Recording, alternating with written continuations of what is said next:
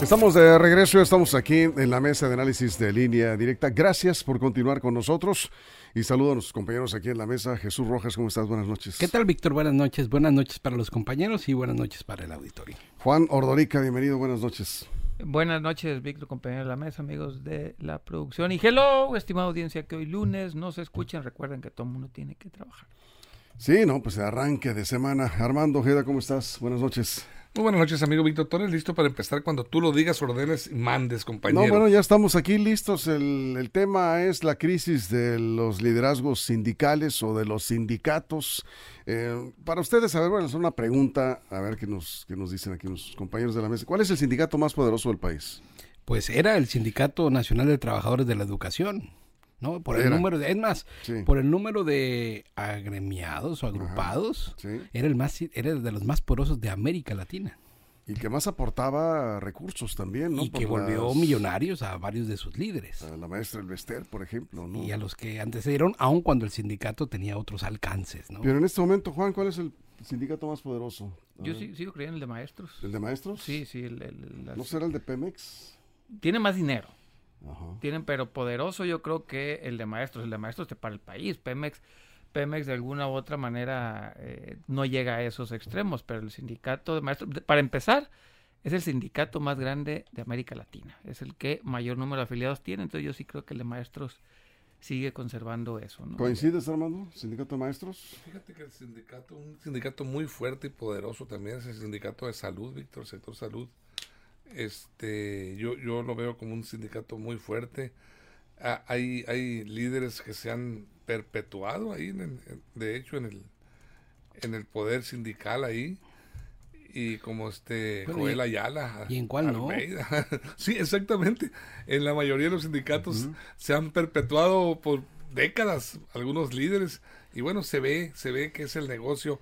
Es han sido los sindicatos la gran plataforma política de lanzamiento para muchos eh, gobernantes, gobernadores, hasta eh, secretarios de Estado y presidentes de la República también. Bueno, pues el, el asunto es que vemos eh, en los gobiernos de la Cuarta Transformación una, digamos, eh, constante de, de- desde el presidente de la República hasta eh, gobernadores de hacer a un lado a los dirigentes sindicales. ¿no? Lo, vemos, por ejemplo, en el caso de Sinaloa, el gobierno de Rocha quiere ir directo con los trabajadores, con ellos está dialogando, sí hay diálogo con las dirigencias del sindicato, pero no, no les toman tan en cuenta, no, vamos, no es tanta la presión ya que ejercen hacia el gobierno para obligar al gobierno a que haga las cosas como ellos quieren. Concretamente la entrega de bases o de, o de horas eh, a maestros de, eh, lo hemos visto en el caso de la CEPIC. Y antes la dirigencia sindical prácticamente tenía maniatados a los gobiernos y a nivel nacional, pues entregar los apoyos directamente a los beneficiados al margen de organizaciones sindicales o gremiales. Fíjate, Víctor, que conforme avanza un país en la democratización de sus instituciones, hay algunas que son de difícil o tránsito de un modelo a otro. Y en esto se enmarcan los sindicatos.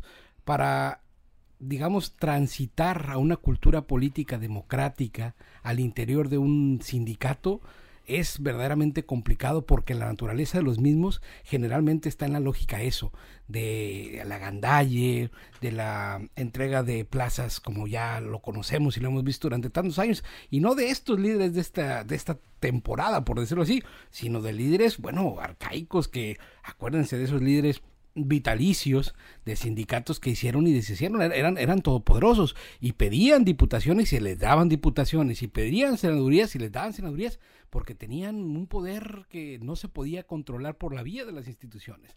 Y eso fue cambiando en tanto la democracia fue avanzando. Hoy que los sindicatos tienen que ir a procesos de elección abierta como estos, Sí. pues constantemente estamos viendo en las que se meten porque no es su naturaleza. Sindicato y elecciones en México no es cosa que se pueda unir como agua y aceite.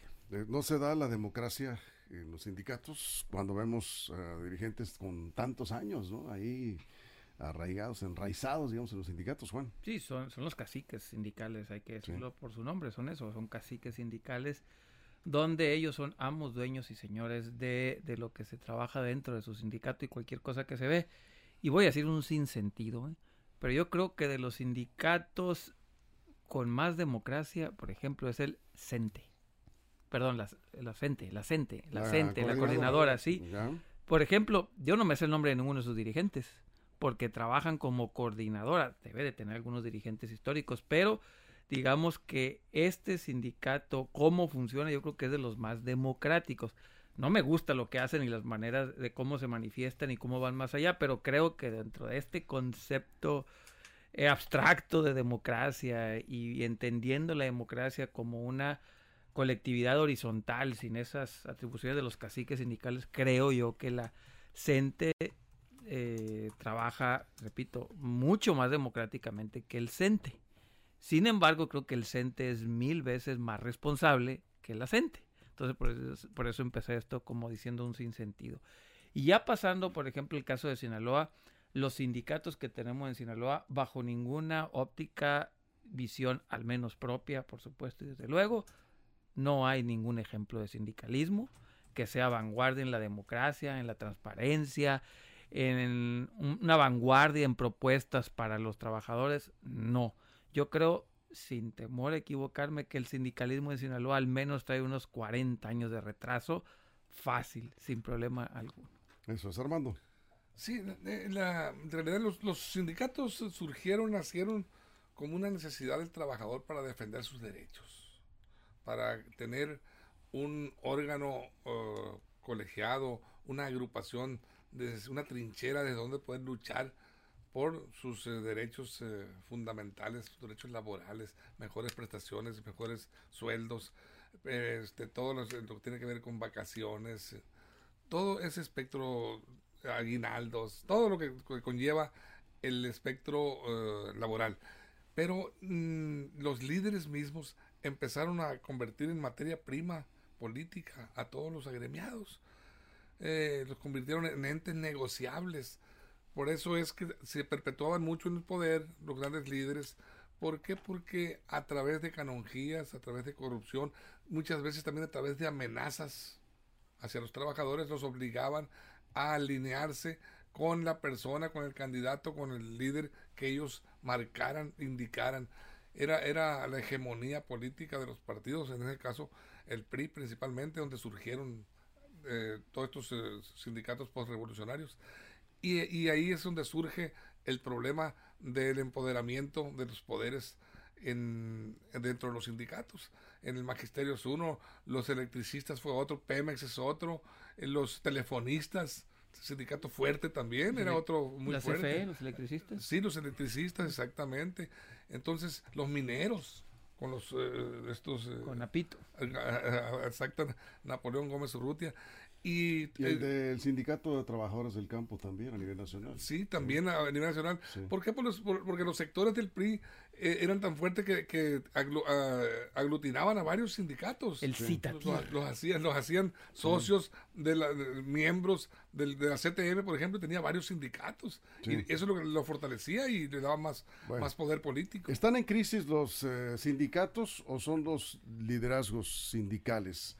Que se tienen actualmente. Vemos muy recientemente el tema del sindicato de salud en Sinaloa, que movilizó a los trabajadores cuando ya el gobernador Rubén Rocha había anunciado que estaba eh, a punto ya de lograr 500, eh, un segundo paquete de 500 bases para trabajadores del sector salud.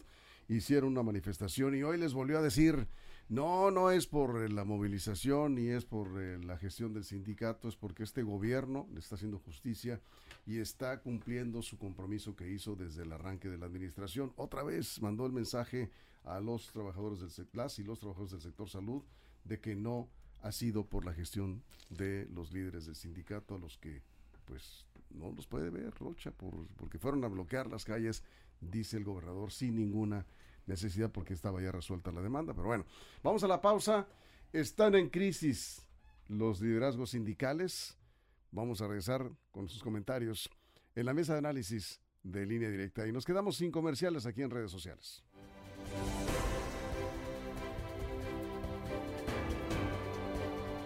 Línea directa, información de verdad. ¿Recuerdan ustedes cuando las plazas de maestros eran propiedad del sindicato? Sí, claro. Cuando los los cargos, ya, ya no, bueno, no sé si la Secretaría, la CEPIC, la Secretaría, pero de ahí para abajo, La política todo. educativa en México Sí. la llevaba el sindicato. sí, tú lo has dicho O sea, todo. un ente Sí. externo completamente al gobierno dictaba por dónde se iba la política educativa. Siempre, jamás pensando en los, en los, en los educandos, jamás pensando en, en los niños que estaban en las aulas o los adolescentes que estaban en la secundaria o en la prepa, no, jamás. Pensando en sus canonjías, pensando en cómo se repartían las plazas, cómo se tomaban por secciones completas para quien iban a... Pero no estoy hablando del Vester, de, de Jonquitud Barrios, ¿te acuerdas de, Sí, de esos no, personajes, sí, no? sí, que sí. la güera Alcaine, el este... Rodríguez eh, Alcaine. Ro- Ro- Rodríguez Alcaine, la güera, y luego también el, propio otro, Fidel, Fidel, el Fidel- propio Fidel Fidel. Velázquez, y bueno, y ahí estaban, ahí viene el primero de mayo, porque todavía se estila salir a marchar para la protesta del trabajo, ¿no? en conmemoración al Día Internacional del Trabajo, pero ahí estaban los líderes sindicales siempre al lado del poder, mandando respecto a la vida de los trabajadores. Eso es Juan. Solo el 10% de los trabajadores en México está sindicalizado. Eso, eso es un dato importante que hay poco. Dramáticamente reducido. eh, el Sí, y casi, y casi la mayoría están en el sector eh, público. Ahí donde está la mayoría de los sindicatos. De los privados, importantes es solamente es el de Teléfonos de México, que es el único que por ahí de vez en cuando se escucha que tienen algo de actividad. Y en fuera casi todos son privados, perdón, públicos. Y eso hace que les entre a los dirigentes sindicales la, eh, ¿cómo podemos decirle? Les pica la mosquita de quererse ir siempre a algún puesto de elección popular Sí. fueron tan poderosos los sindicatos, sobre todo la maestros, que llegó a poner gobernadores. No, Acuérdense bueno, que tenían. tenían cuotas de, de candidaturas. Sí, pero yo creo que fue el único que llegó a poner gobernadores, eh, que tenía para las gobernaturas. El de Pemex no me tocó que haya ajá. puesto gobernadores, a lo mejor en Campeche, en Tabasco, a lo mejor ahí en los 60, 70. Presente, sí. Pero puede ser que de ahí en fuera las, eh, el CENTE tenía gobernadores emanados de ahí. El de Veracruz, creo que fue el último. ¿Quién más? El de. y no me acuerdo, pero sí eran bueno, hasta un partido político. Hasta un partido sí. político. Nueva Alianza, ¿no? Y ¿Saben qué otros sindicatos nos- se nos olvidan? Los de las universidades. Sí, claro. Son muy fuertes también, ¿no? Así es. Armando. Mira, eh, estaba viendo una lista de, de líderes sindicales que han trascendido, que han, que han eh, permanecido por décadas. Y lo puedo hacer rápidamente, si el tiempo me lo permite, Víctor. Sí. Joel Ayala Almeida, secretario general de FEDSE. Ese tiene ¿De qué sindicato es? La FEDSE. la FEDSE. Federación de Trabajadores al Servicio del, del Estado. Estado, sí. Él, él a nivel nacional controla el sector salud, el liderazgo. Sí. Víctor Félix Flores, desde 1995, secretario general del Sindicato de Trabajadores Ferrocarrileros. Víctor Flores. Víctor Flores. Sí. Víctor Fuentes del Villar, desde el 2005, secretario general del Sindicato de Electricistas. ¿Sigue siendo? Joaquín Gamboa Pascoy, Ay. desde 2005, secretario general de la CTM. Entró él después eh, ahí Sí. eh, de los ¿Todavía existe la. CTM? Sí. Napoleón Gómez Urrutia, sí, desde el 2001, secretario general del Sindicato Minero. Senador de la Es, República. es hijo del otro Napoleón. Sí. Isaías González Cuevas, desde el 2005, secretario general de la CROC, es Confederación Revolucionaria de Obreros y Campesinos. Elvester Gordillo, presidente nacional de CENTE, bueno, fue es vitalicio y lo sigue siendo, fue una grande lideresa. Y Francisco Hernández Juárez, secretario desde 1976, eh, se se desempeñó como secretario del Sindicato de Telefonistas de la República Ya, Mexicana. bueno. Y Carlos Romero de Champs, desde el 93, secretario general del Sindicato de Trabajadores Petroleros. de Creo que ya Poderoso, no. Sí. Bueno, Ya no, eh, le- eh, Pero creo- él sigue mandando. Ahí sigue, ¿no? Sí, pero ya- ya hicieron elecciones, liderazgos ¿no? que están constituidos en esos sindicatos. Sí, pero ya, ya no es oficial. Pemex, Ahora, eh, bueno, Ah, bueno. vamos a regresar del corte en unos eh, momentos. Líder moral sí, pero ya no, Ahí vamos. ya no Vamos. en función. Vamos. WhatsApp 6671-028836.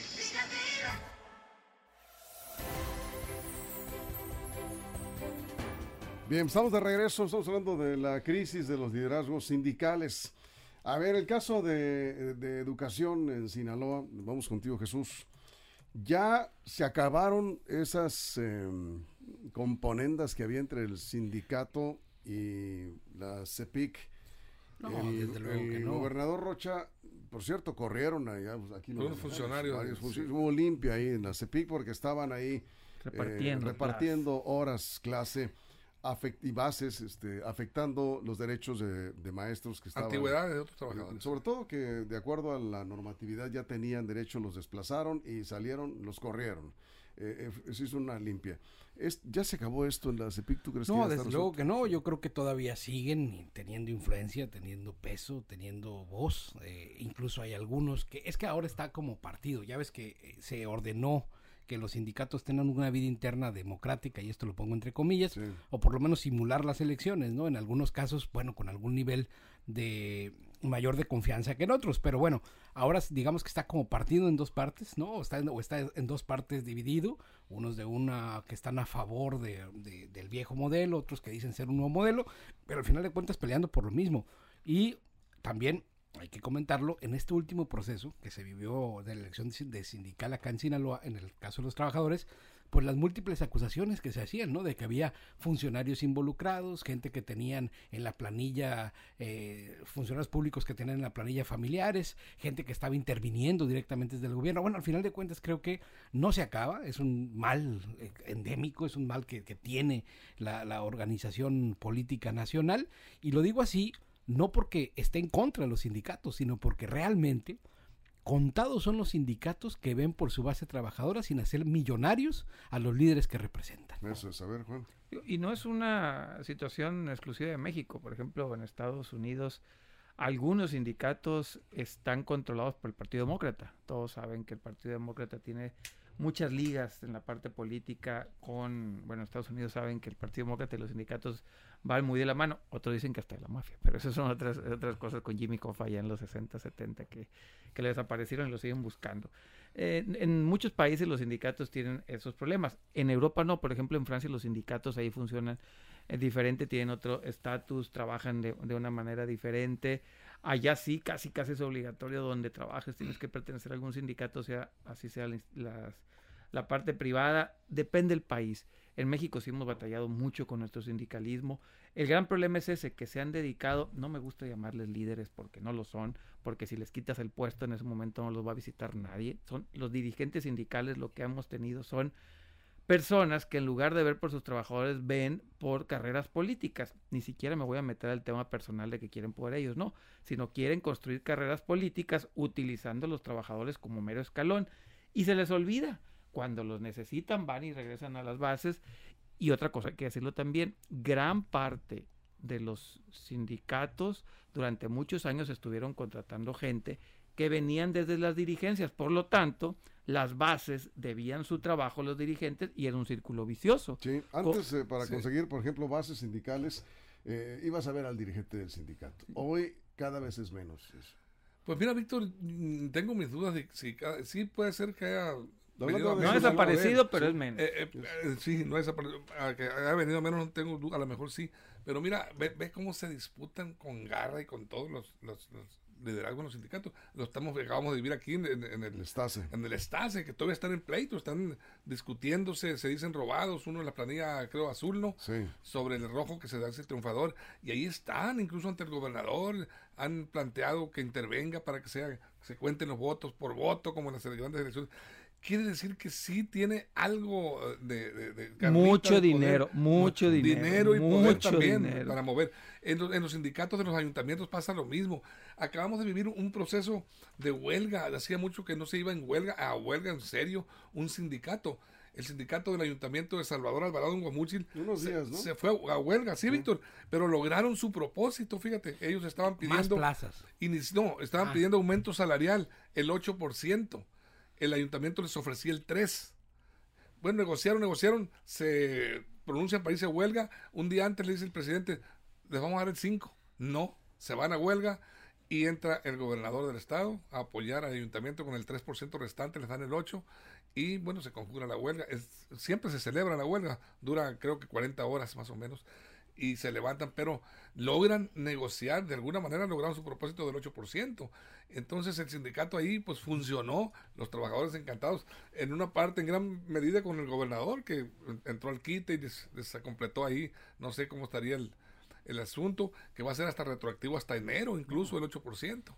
Entonces es una lucha sindical que se ganó en base a una presión este, laboral que fue A la ver. huelga. Jesús. Escuchaba yo la nota que dabas antes de entrar a- aquí a la mesa respecto a la elección del sindicato del Estase, que es Sí. un sindicato de trabajadores al servicio del Estado. y pues entendí que ganó el de la planilla roja, ¿no? Este, y, Michel. Ajá, y, y Michel. Michel, Michel Michel. Benítez. 3.969 votos contra 2.738, algo así, ¿no?